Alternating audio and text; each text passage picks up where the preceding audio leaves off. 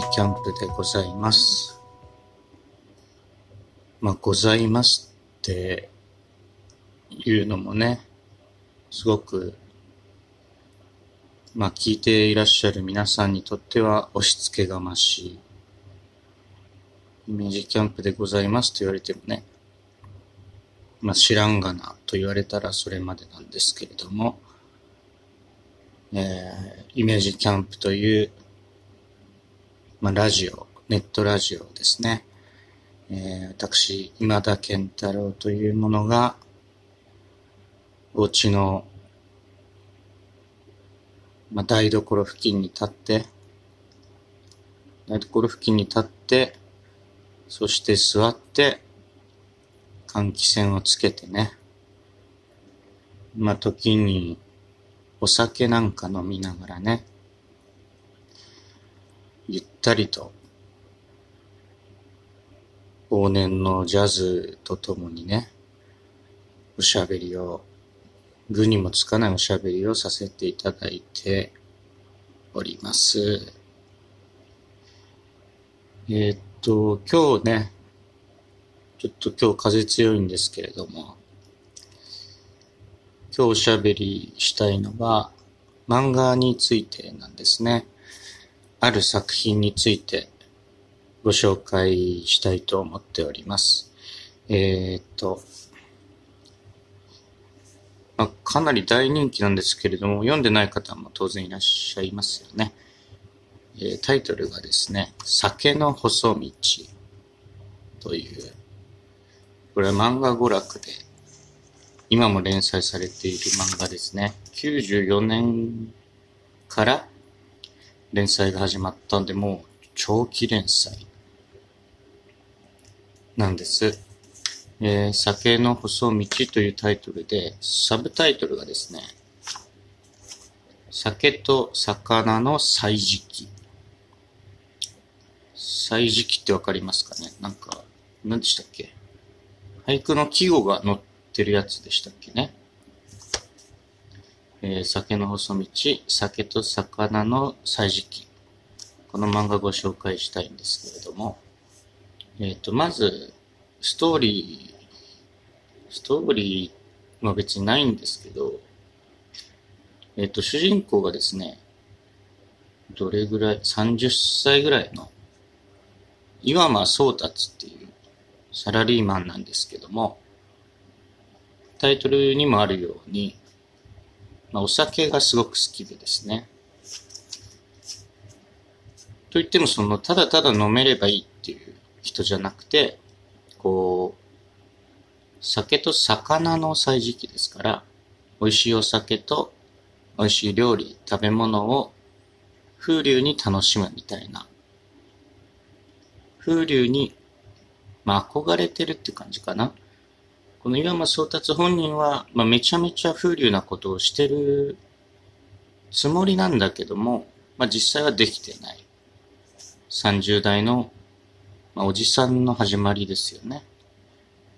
一生懸命スーツ着て営業をやってね、営業マンなんですけど。で、働いて疲れて、で、夜、ゆっくりお酒を飲む。まあ、そういうお話なんですね。で、これ僕本当に大好きで、多分ですけど、人生で一番好きな漫画なんですね。あのーコミックス、単行本も、まああって、お家にね。でも、94年からの漫画ですから、本棚の一角をね、相当占拠してるんですけども、あのーこれね、あのー皆さんね、まあ、漫画娯楽読んでない方でも、もしかしたらこの酒の細道、目についたことあるんじゃないかな、と思います。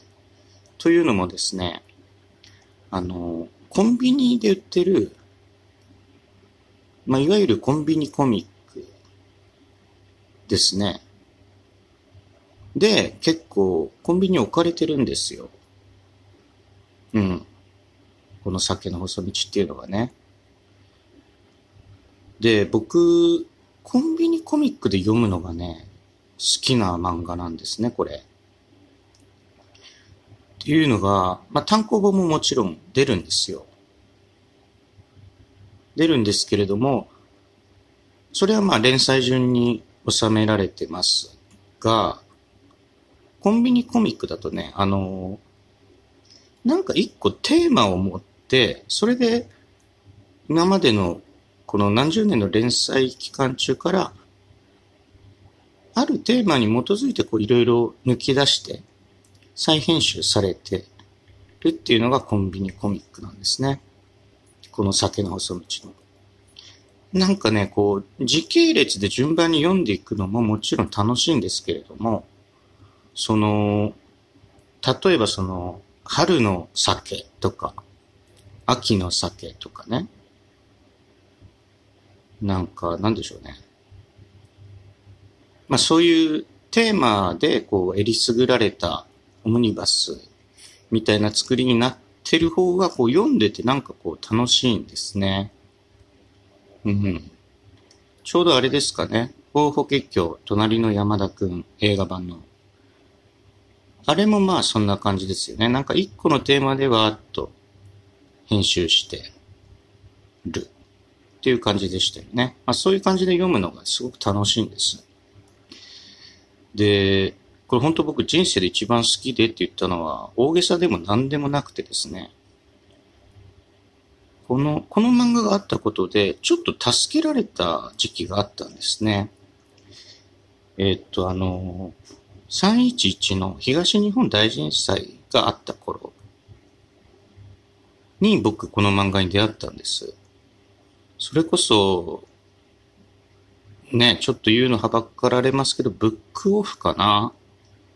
そこでね、コンビニコミックが、まあ、買い取られたものが売られてて、それ読んだ時に、すごくこの、まあ日常ですよ。何気ない日常にこう、何か起こる。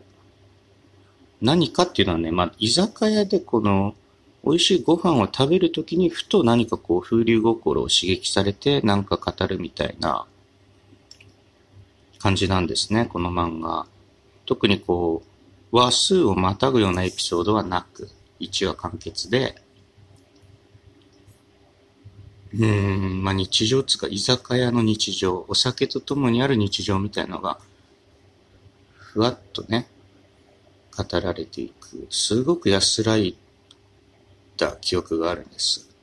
その、あの地震の直後1ヶ月2ヶ月とか、本当に常に読んでましたし、まあ、今でも折に触れて読むんですよ。まあ本当に安らぐんですね。いつでも読めるというか。まあ僕も割とお酒飲むからっていうのももちろんあるんでしょうけどね。まあおすすめなんで、ぜひ読んでほしいんです。で、ちょっとこっからはね、あの、もう酒の細道読んだことあるよっていう方向けの話になるのかな。もしかすると。あの、この漫画、本当に1話1話短いんですね。ちょっと時期にもよるんだけど、大抵5、6ページなんですよ。まあ、たまにちょっと長くなったりもするんですけれども。で、まあずっと読んでて僕、一応構成としてはそのそう主人公の岩間宗達がどっか居酒屋とかね、お家とかでお酒を飲み始めて、なんかこう一山あっ、ふわーっと終わる。で、まあ最後にね、あの、酒の、酒と魚の歳時記というだけあって、最後にこの岩間宗達が一句読むんですけれども、まあそれは今回置いておくとしてね、まあ大抵5、6ページの短いお話なんです。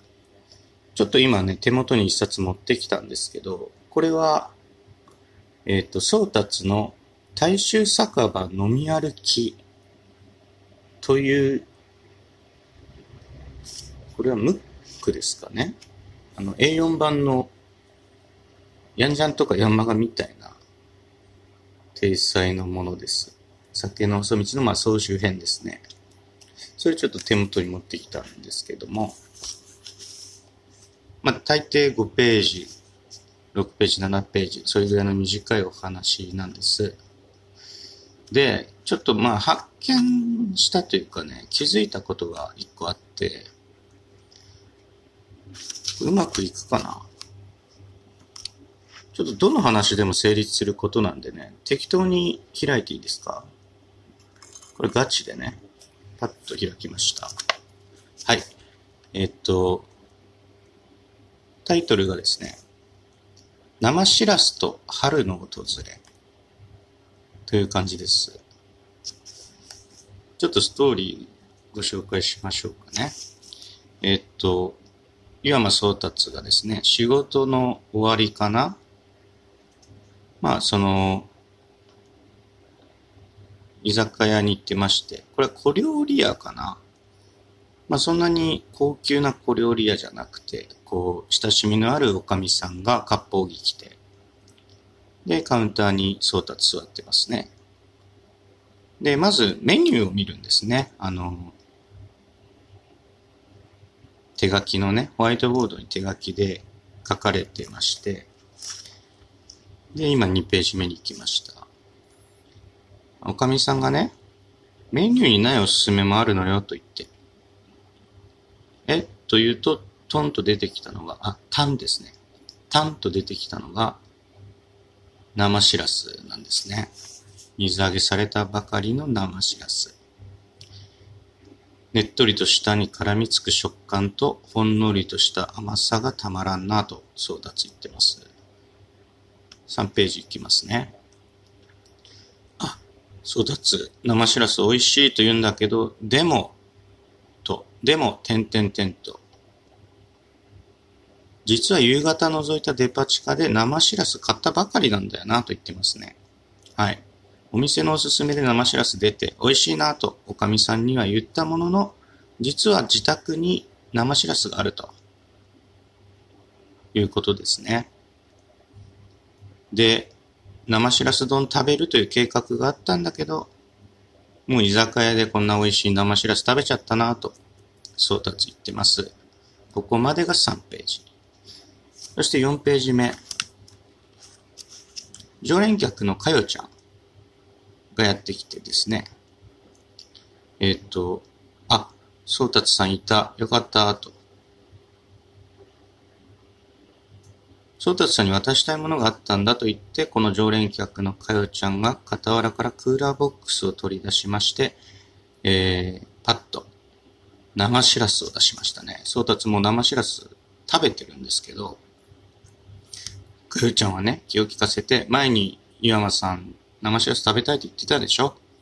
一緒に食べようと思ってと気を使って取材で江ノ島に行ってそこで買ってきた生しらすをかよちゃん持ってきてくれたと。かよちゃんなんかフリーライターかなんかですね、確か。で、おかみさんがそれを見て、どうしますか？岩間さんと。すると、岩間宗達は、よし、もうじゃあしらす丼にして食べますと。かよちゃんの持ってきてくれたお土産のしらす丼を食べると。ここまでが5ページですね。はい。で、最後、6ページ目。6ページ目は、宗達がね、居酒屋から出て、えー、もう自宅に帰ってからですね、宗達、何をしてるかというと、その、昼間デパ地下で見かけて買ったしらすをですね、釜揚げで湯がいてます。これ多分あれですね。あの、日をまたぐからちょっと傷まないように釜揚げにしてるんですね。ただその釜揚げにしている途中で宗達思いつきます。待てよと。生しらす、確か美味しいけれども、半生もうまいって聞いたことあるなと思いつきまして、で、この半生の釜揚げしらすをつまみに、もう寝なきゃいけない時間なのに、また飲み始める。ということですね。これが、えー、6ページ目の最後のコマですね。宗達のセリフ、うはははは、いい一日だったなぁと。もうね、こう、ご機嫌な感じで酔っ払ってます。そこで、一句入りますね。えー、のんべえの春を呼びけり生しらす。なるほどね。うはははは、いい一日だったなぁと言ってるコマのこの左下の隅にですね、あの、しがらき焼きの狸が明日起きれるのかと突っ込んでますね。これもよくあるパターンですね。はい。で、まあ、この後、これ単行本だけなんですけども、この作者の方、ラズウェル細木さんという作者の方によるコラムが入っております。これ単行本だけのお楽しみですね。このコラムもね、めちゃめちゃ文章うまいんですけど、まあ、一旦置いておきましょう。えっ、ー、と、何の話だったかというと、まあ、えっ、ー、と、この酒の細道を僕ずっと読んでて、ちょっと気づいたことがある。それをご紹介したくて今喋ってるんですけれども、えっ、ー、と、一旦、この生しらすと春の訪れという回のあらすじをご紹介いたしました。えっ、ー、と、まとめると、1ページ目が宗達が小料理屋に行っている。2ページ目が、えー、その日おすすめの生しらすが出てきて、それを宗達が食べている。これが2ページ目。で、3ページ目が、ああ、生しらす美味しいんだけど、でも家に夕方デパ地下で買ったしらすもあるんだよな、と宗達が言っている。これが3ページ目。で、4ページ目が、えー、常連のかよちゃんがやってきて、えー、っと、かよちゃんが仕事で取材で江ノ島に行って、そこで見つけた生しらすを宗達のために持ってきてくれた。これが4ページ目。で、5ページ目、宗達が、あの、さっきも食べた生しらすなんだけれども、そのかよちゃんのお土産の生しらすも、しらす丼にして食べちゃうと。これが5ページ目。で、最後の6ページ目が、えー、っと、ちょっとね、日持ちしないので、しらすっていうのは。その家に置いておいたデパ地下で買ったしらすを、宗達が釜揚げにして、で、その釜揚げの途中で、そういえばしらすって半生でもうまいんだよなと思って、その半生に湯がいたしらすをつまみにまた一杯飲み始める。もう寝なきゃいけない時間帯なのにと。これがこの6回のあらすじになります。はい。で、僕思いついたというか、こうずっと読んで気づいたことがですね、まあ、何でもない話ですよね。今ご紹介したのも何でもない話だったんですけども、この何でもない話を描いた、まあ、酒の細道という漫画なんですけども、全6ページですね、今回は。これ、これね、あの、読ん、ずっと何回も何回も読んだ人だけ分かってくれればいいんですけども、これ6ページの話じゃないですか。これね、途中でやめてもね、成立してるんですよね。はい。これはね、その、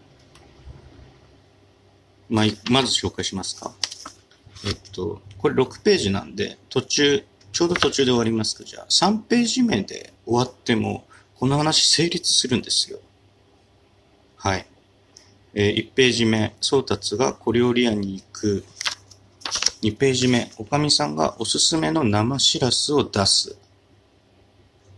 3ページ目、生しらす美味しいんだけれども、実は宗達、昼にデパートで生しらす、デパ地下で買ってて、それを家で飲んで、しらす丼で締めるっていう計画だったのに、その小料理屋でもうしらすを食べちゃって、こんなうまいの食っちゃったら、家で食べるしらすの感激がなくなるなと言っている。ここです。ここで終わってもいいんですよね。この後、あの、フリーライターのかよちゃんが来たり、それで生し、えー、そのかよちゃんが持ってきた生しらすのお土産を使って生しらすのを作ったりっていう風に、また商店会があるんですけれども、あるんですけれども、この3ページ目の、えー、っと、おかみさんが出してきてくれたしらす美味しいんだけど、実はデパ地下で夕方買った生しらすが家にあるんだよなと宗達がこう10回する。ここで終わってもいいんですよ。わかりますかね？これなんでこういうことが可能かっていうと、もともと起伏のない話だからですね。はい。ゆるゆると日常を楽しんでいくという作風だからこそ、途中でやめるっていうことができるんですね。これは、これは気づきですよ。だいたい読み始めてね、どれぐらいですか？だから僕が初めてこれ読んだのが2020 2011年ですから、3、4年ぐらいかな。ずっと読んでて、あれ？と思って、これはどこで終わってもいいなって思ったんですよね。これ今1話だけ紹介しましたけど、他の話数でもできますので。え、ね、先の細道大好きな方、繰り返し繰り返し読んでいると思うんですけれども、これ途中でパッと読めても成立するんだっていうことをちょっと試していただきたいなというふうに思っております。ちょっとね、あの、まず、ラジオでその漫画の1話丸ごと紹介するという、なんでしょう。食い合わせの悪さ。あと、そもそも漫画っていうね、ビジュアルメディアを口で説明するっていう食い合わせの悪さ。これは 私のね、独自、独自メディアだからこそのお話になったかと思います。えー、イメージキャンプという一人の、一人、一人の口だけが動くラジオ。だからこそできるこのどうでもいい話というかね。はい。ちょっと今喋りながらパラパラ他の回も見てるんですけれども、まあ面白いですね。絵もいいです。うん。絵もね、うまいんですよね。あの、いわゆる写実的な絵っていうわけじゃない、パロディ、あの、デフォルメされた絵柄なんですけれども、うまいですよ、これは。イラストレーターですね。はい。という話でした。えっと、酒の細道ね、今、これ聞いてる、今ね、聞いてるあなたの最寄りのセブンイレブンでも多分あると思います。コンビニコミックがね、最新版が。そうですね、コンビニコミックで読むのがやっぱおすすめですよ。こう、季節ごとで分けられていたり、なんかね、食材でたまにね、分けられてたりもするんですよね。これもう十何年もやってる連載ですから、もう中にはね、例えばカツオとかね、もう何回も何回も出てくるんですけど、それでもね、これ作者のラズウェルさん言ってました。いくらでも書くことあると。うん。ぜひぜひおすすめです。はい。いう感じで、今回は失礼しようかな。はい。それでは、また。